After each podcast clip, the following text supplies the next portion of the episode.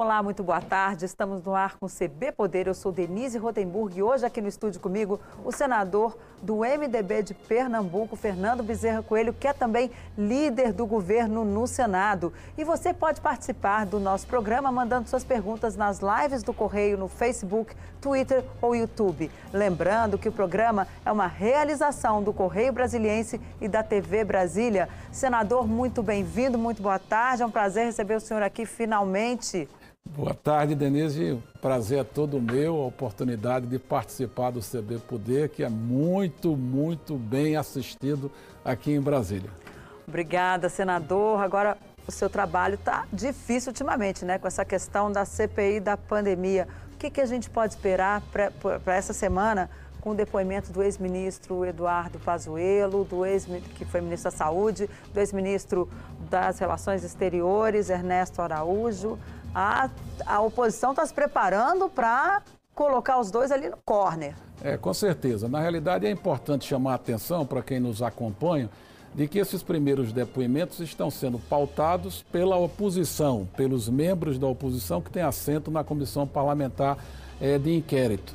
Mas, na sequência, nós teremos a oportunidade de ouvir depoimentos daqueles que vão, é, de certa forma, corroborar as ações positivas que o governo federal desenvolveu no combate à pandemia. Eu lembro aqui a transferência vultosas de recursos que foram feitas para estados e municípios brasileiros. Para se ter uma ideia, foram mais de 170 bilhões de reais que foram transferidos para os estados poderem atender lá na ponta com recursos para medicamentos, para contratação de pessoal, para contratar leitos de UTI. Só o governo federal, apenas o governo federal, contratou de leitos de UTI adicionais 18 mil leitos em 2020 e agora em 2021 são 22 mil leitos de UTI.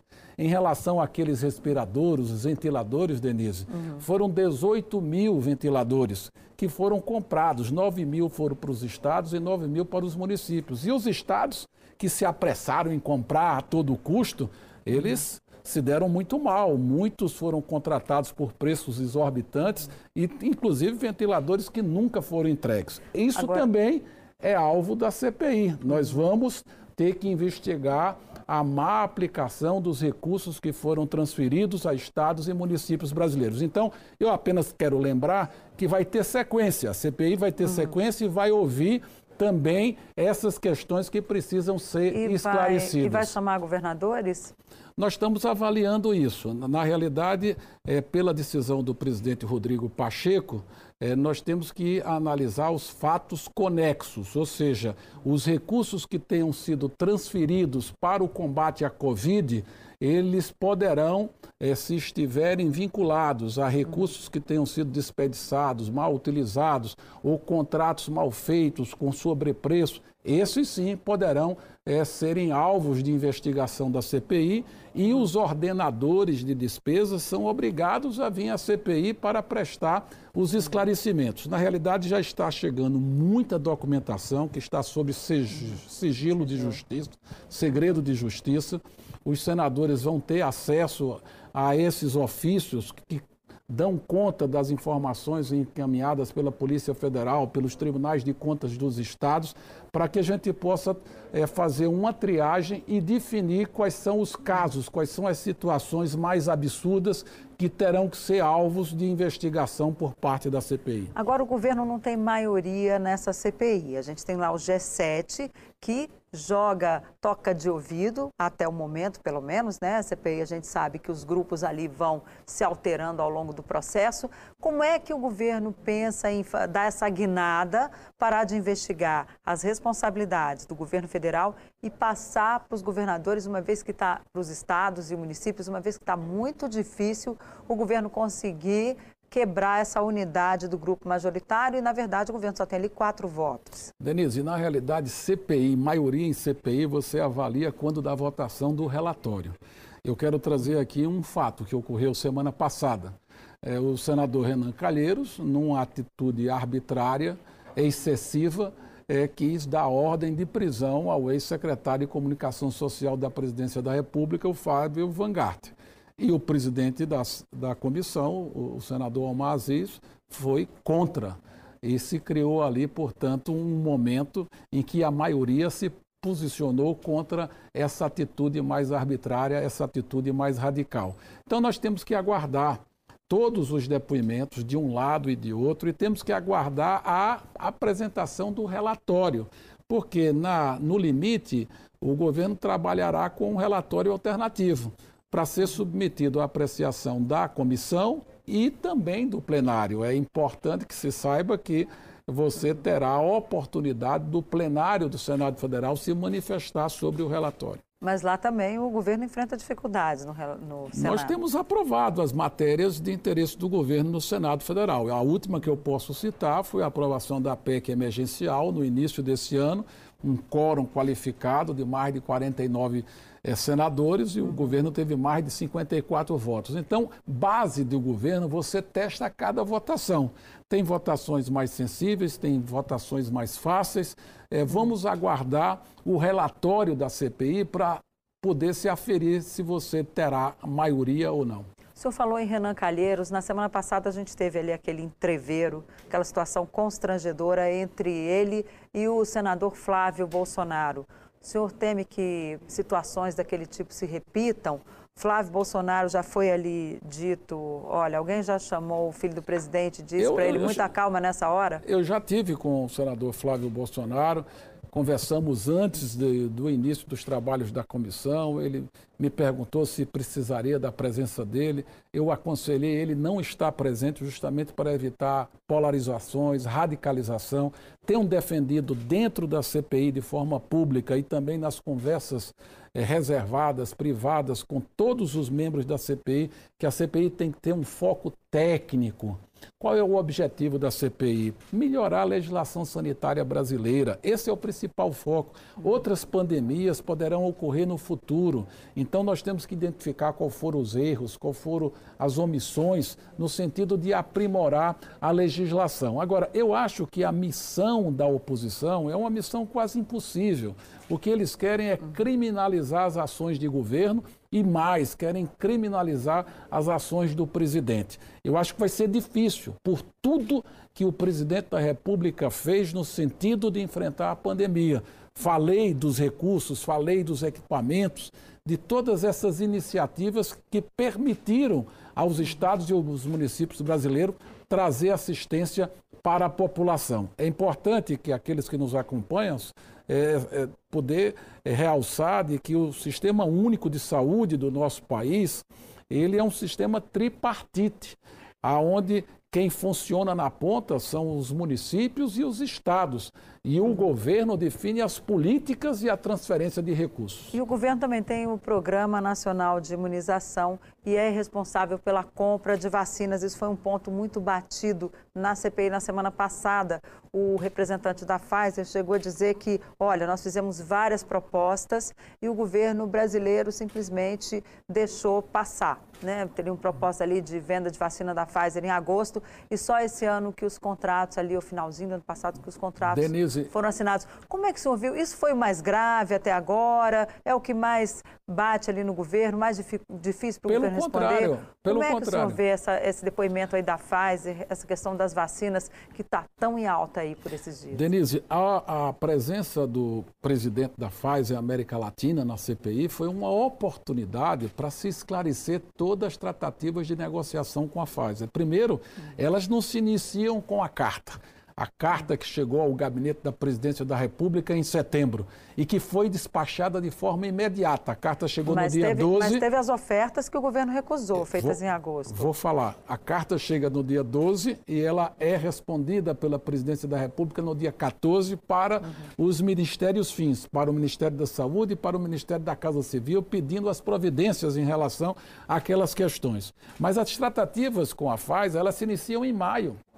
E elas prosseguem. Em setembro, a Pfizer não tinha a solução para a logística da distribuição da vacina. A solução da caixinha a refrigerada, que permitiu, portanto, a vacina da Pfizer ser distribuída mundo afora, essa solução tecnológica ela só ocorreu em outubro.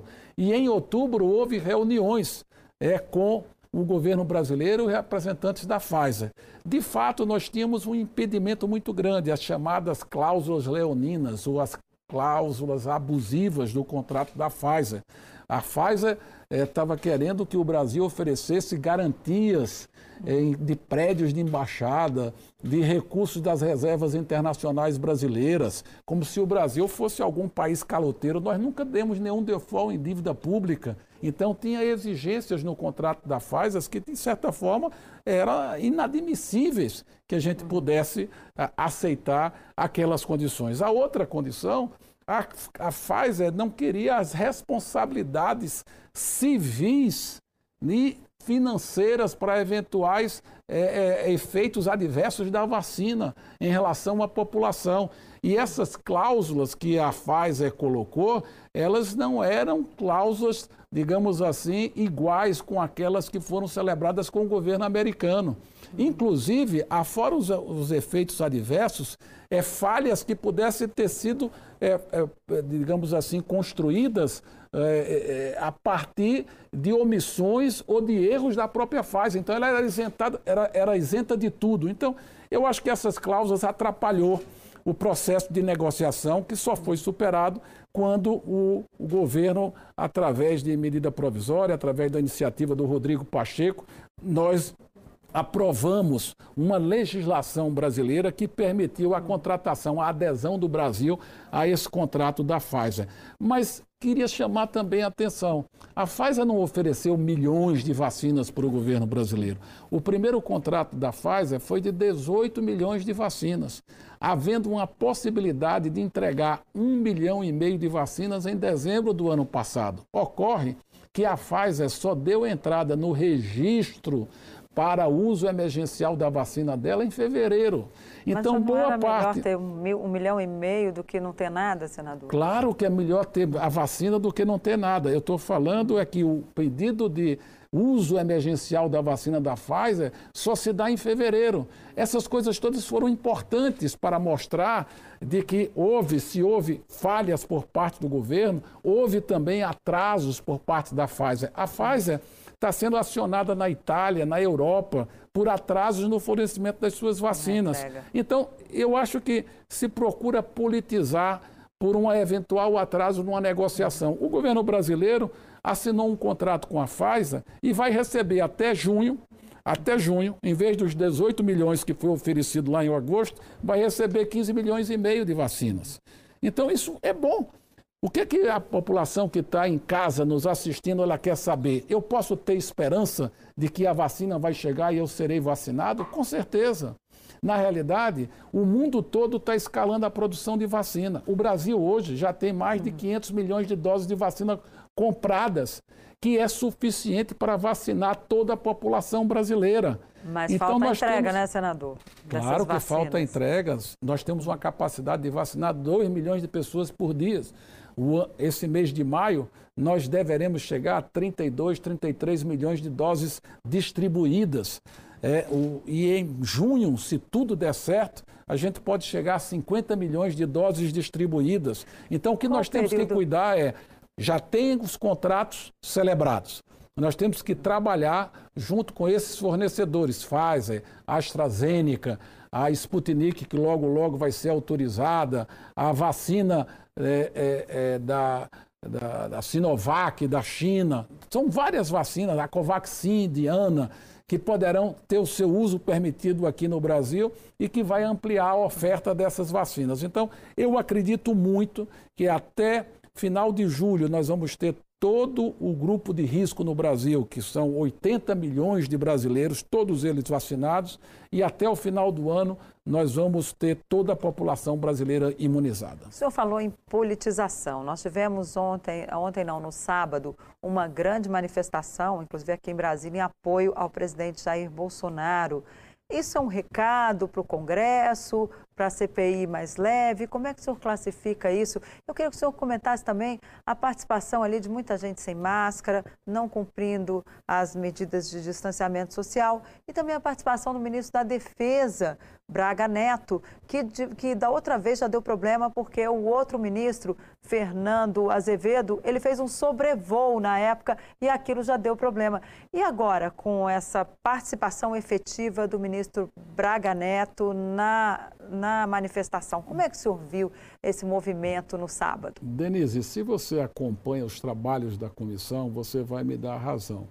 Na realidade, o ambiente está muito hostil, está um ambiente muito agressivo.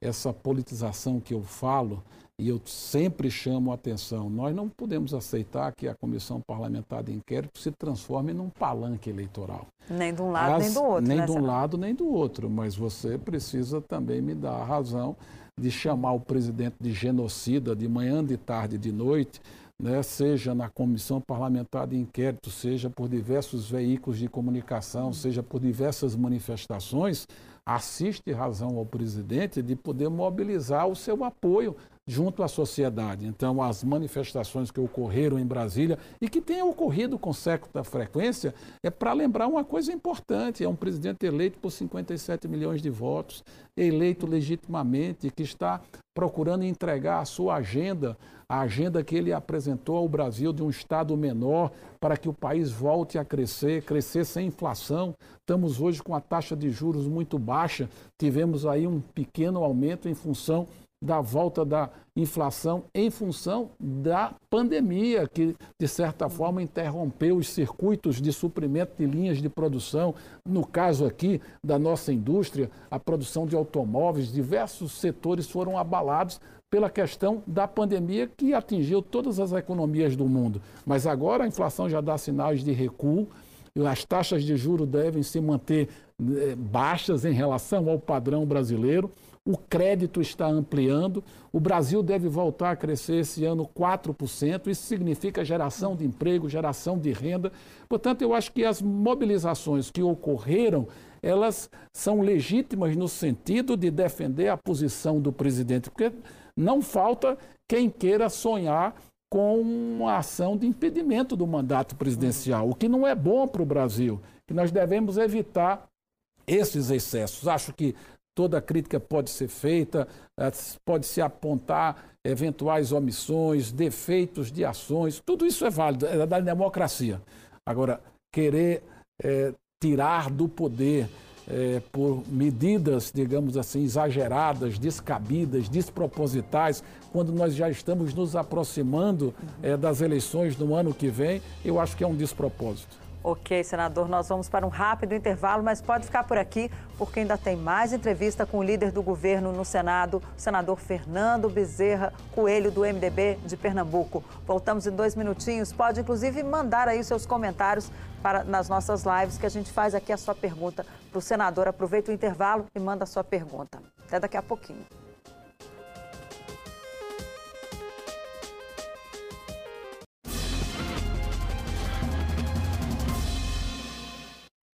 Olá, estamos de volta com o CB Poder e aqui no estúdio comigo hoje o senador, líder do governo no Senado, o senador Fernando Bezerra Coelho, ele que é do MDB de Pernambuco. Senador, aqui no intervalo as pessoas mandaram aqui algumas perguntas. Eu tenho aqui o Diego Fernandes, ele quer saber do piso salarial da enfermagem. Aí os enfermeiros estão trabalhando tanto nesse período de pandemia. A APL 2564. Vai sair ou não vai sair esse piso da enfermagem? Esse projeto é de autoria do senador Contarato e é relatado pela senadora Zenaide Maia. É, de estar para ser pautado na ordem do dia do Senado Federal. O senador Rodrigo Pacheco me pediu é, para intermediar uma negociação, tanto com a senadora Zenaide quanto com o senador Contorato. Nós tivemos uma reunião hoje é, o projeto tem basicamente dois pontos. O primeiro ponto é a jornada de trabalho, a redução da jornada de trabalho. E o segundo ponto é a fixação de um piso salarial para os profissionais de enfermagem, mas também para os, os técnicos de enfermagem, para os auxiliares de enfermagem. Acho que na, na primeira parte, que é a redução da jornada, acho que nós temos uma possibilidade grande de avançar. E a segunda parte, que é, é a relação ao piso salarial, é um pouco mais complexo, porque existe é, questionamento sobre vícios de iniciativa, porque você não pode impor um salário aos entes federativos, a não ser através de legislação própria. É, os municípios brasileiros, porque nós estamos falando de aproximadamente 750 mil profissionais de enfermagem só nos municípios brasileiros. Os municípios brasileiros trabalham já no limite da despesa com o pessoal, que é em torno de 54% da receita corrente líquida, e, portanto, é preciso aprofundar. Eu fiquei de conversar com a equipe econômica entre hoje e amanhã, voltarmos a ter uma conversa com é, o, senador Contarato e a senadora Zenaide e oportunamente fazer uma reunião com os representantes das categorias para ver se a gente consegue mediar uma solução de entendimento. Pois é, outro assunto que diz respeito também ao funcionalismo, né, que a enfermagem diz respeito, temos aí muitos hospitais, né, muito enfermeiro trabalhando na rede pública. Agora, em relação à reforma administrativa, o texto ainda está na Câmara, mas a gente sabe que o senhor e o governo têm acompanhado isso muito de perto. Como é que é possível votar esse ano? O senhor acha que sai? Olha, o presidente Arthur Lira, que é o presidente da Câmara dos Deputados, ele tem muito interesse em votar a matéria ainda esse ano. Hoje pela manhã, na Comissão de Constituição e Justiça da Câmara dos Deputados, foi lido o relatório é, pela admissibilidade, foi dado vista de duas sessões, deverá ser votado ainda nessa semana a admissibilidade e depois se instala uma comissão especial que durante 40 sessões deve ser aprovada para que o texto possa ir a plenário. Nós estamos seguramente falando do segundo semestre já deste ano, não mais no primeiro semestre, mas no segundo semestre desse ano, essa matéria ser votada no plenário da Câmara. Eu quero chamar a atenção que esta proposta de reforma administrativa, ela não traz nenhum tipo de prejuízo ou restrição para o servidor que já está no serviço público é para os novos, aqueles que forem ingressar, você então cria regras novas para que você possa fazer, portanto, uma transição suave, sem perda de direitos adquiridos. Essa, digamos assim, foi a orientação dada pelo presidente Bolsonaro para que a matéria pudesse ser é, discutida e debatida no âmbito do Congresso Nacional. Agora é a tributária, porque vem aí um fatiamento dessa reforma, tem gente dizendo que fatia para votar ali só um pedacinho e, no fundo, não fazer reforma nenhuma. Queria saber o que, que o senhor como é, é que o senhor vê essa, esse fatiamento da reforma hum, na Câmara? Na realidade, é, a reforma tributária, quando os estados e os municípios estavam muito carentes de recursos, ela ganhou um impulso muito grande. Mas você veja, nós estamos falando das transferências que a União fez para estados e municípios no ano passado. E nós estamos vendo é, que no primeiro trimestre desse ano, os estados brasileiros estão arrecadando 20% a mais. Então, na, hora, na medida que, com o atual sistema tributário, a arrecadação retoma, isso é fruto da retomada da economia, então eu acho que a pressão por um novo sistema tributário também diminui. É, o que está se costurando é para poder fazer essa reforma tributária por etapas. Porque uma reforma tributária ampla, como se deseja, como se quer, é, você termina enfrentando muitos interesses ao mesmo tempo e criando muitas situações. Por exemplo, vou citar uma que é muito particular para a região norte e nordeste, que é a questão dos incentivos fiscais. Uma reforma tributária que venha para poder é, juntar o IPI, é, juntar o ICMS, juntar o ISS, que são os impostos de valor agregado, ela termina também eliminando os incentivos de desenvolvimento regional. É preciso, portanto, criar um fundo para que os estados mais pobres possam bancar essas políticas desenvolvimentistas. De onde é que vai sair isso? Então, são, são questões que precisam ser aprofundadas. Então, qual é o meu palpite, Denise? Eu acho que nós vamos continuar debatendo a reforma tributária. Não creio que a gente possa aprovar uma reforma ampla esse ano, mas vamos começar a aprovar partes desta reforma. A primeira parte, que eu acho que é um, quase um consenso, é juntar o PIS e o COFINS. Que é o mais light. Né? Que é o mais light. É, é a outra, mais fácil a outra, de passar. A outra é a parte do imposto de renda, no sentido de você melhorar a, a, a, devolução do imposto de renda da classe média brasileira, que não corrige a tabela já há vários anos. Mas para isso você precisa também impor a aplicação do imposto de renda, por exemplo, sobre dividendos. Então, eu acho que vai vir uma mudança na legislação do imposto de renda, que você possa suavizar o pagamento do imposto para a classe média, para as empresas, mas, por outro lado, é, cobrando daqueles que ganham mais, daqueles que têm mais patrimônio, daqueles que possam contribuir é, é, para uma arrecadação maior, permitir esses ajustes que se fazem necessários. Ou seja, fatia então, mas faz ali é, duas comissões estão funcionando ao mesmo tempo, seria isso? Na realidade, vai discutindo paralelamente, onde for obtendo consenso, é, vai para o plenário, é na isso? Realidade é o seguinte, a ideia da reforma tributária, a base dela é o texto do deputado Baleia Rossi, isso todos concordam. Uhum. O problema é que a base é, do que está na proposta do deputado Baleia Rossi, ela é muito ampla. Ela envolve mudanças muito grandes. Então, eu acho que vamos fazer algum entendimento para que a gente possa ir fazendo essa junção desse imposto de valor agregado, esse chamado IVA, ou, ou IBS, Imposto sobre Bens e Serviços. Uhum. Isso é, é, vai ter que ser feito por etapas primeiro criando o IVA federal, depois os estados podendo aderir é, de forma gradual, chamado IVA dual, que você faz isso de forma, é, digamos assim, faseada, uhum. né? e para entrar em outros capítulos da reforma tributária. Então, eu acho que está ganhando tração, é uma reforma fatiada. Agora, em relação à política, senador, ano que vem a gente tem eleição, tem essa CPI que está colocando, desgasta, mal bem, desgasta o governo, é um desgaste grande para o governo. Como é que o MDB vai se comportar? Nessa manifestação de ontem, o senhor já disse que foi um recado ali para o Congresso que ninguém quer chegar a um processo de impeachment. O que vai fazer o MDB? Para que lado e qual partido vai o presidente Jair Bolsonaro? Olha, o MDB, como você sabe, Denise, é um partido grande, é um partido nacional, é o maior partido do Senado Federal, tem uma expressiva representação na Câmara dos Deputados. É um partido que tem respeitado muito, digamos assim, as autonomias estaduais das suas secções. E acredito, pelo que a gente vê, o MDB só vai decidir isso no ano que vem, eh, se vai apoiar Bolsonaro, se vai apoiar Lula. O meu sentimento é de que o MDB vai liberar as secções estaduais para que, a depender das relações políticas em cada estado, você possa fazer a melhor opção. Por quê? Porque nós estamos vivendo um momento de transição. A legislação eleitoral está fazendo o um enxugamento do quadro partidário.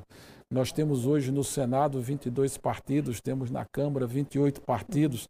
A, a última eleição municipal que proibiu as coligações partidárias, começou a enxugar o número de partidos nas câmaras municipais brasileiras. O mesmo vai ocorrer a partir da eleição do próximo e ano. E vai dar tempo de, do voto impresso. E aí eu quero fazer logo a pergunta da Mirela, que o nosso tempo está acabando. Mirela Santos Coutinho, ela pergunta se o senhor vai ser candidato. Com voto certeza. impresso e se o senhor vai ser candidato. Não, com certeza. Eu sou senador até 22 e estamos aí considerando a possibilidade da renovação do mandato de senador. Em relação ao voto impresso, é importante destacar que isso não é uma coisa do Bolsonaro, isso é uma coisa do Aécio Neves. Mas ele Quando defende a... também, é... o presidente colocou não, isso não, como eu... disse que se não tiver o voto impresso, não, eu só ele, quero lembrar... ele acha que não tem, né, não, é tem fraude tá na eleição, ass... ele já falou isso é, várias quem, vezes. Quem está nos se assistindo... Se for aprovado e não instalado... Quem está nos assistindo precisa recuperar a história do voto impresso. O Aécio, quando perdeu a eleição para Dilma ali em 2014, ele que propôs, eh, patrocinou o voto impresso. Ele foi aprovado no Senado e foi aprovado na Câmara e depois esse voto impresso foi questionado pelo Supremo Tribunal Federal. E agora, então, vota ou não vota? agora está de novo, de novo essa discussão. Eu acho que a maioria no Congresso é pelo voto impresso. Vai passar então na sua avaliação? Vamos aguardar. Eu acho que já se manifestou uma vez, é possível que se manifeste de novo. Ok, senador, muito obrigada pela sua presença aqui. Tínhamos outros assuntos ainda para tratar, mas não deu tempo. Fica para a próxima, já fica o convite para o senhor voltar e voltar logo, porque assunto não falta. E para você que nos assistiu, muito obrigada pela companhia. Se cuide, use máscara. Se tiver que sair de casa, ó, máscara. Se cuide. Espere que daqui a pouco chega a sua vez aí na fila da vacina. Até a próxima. Tchau.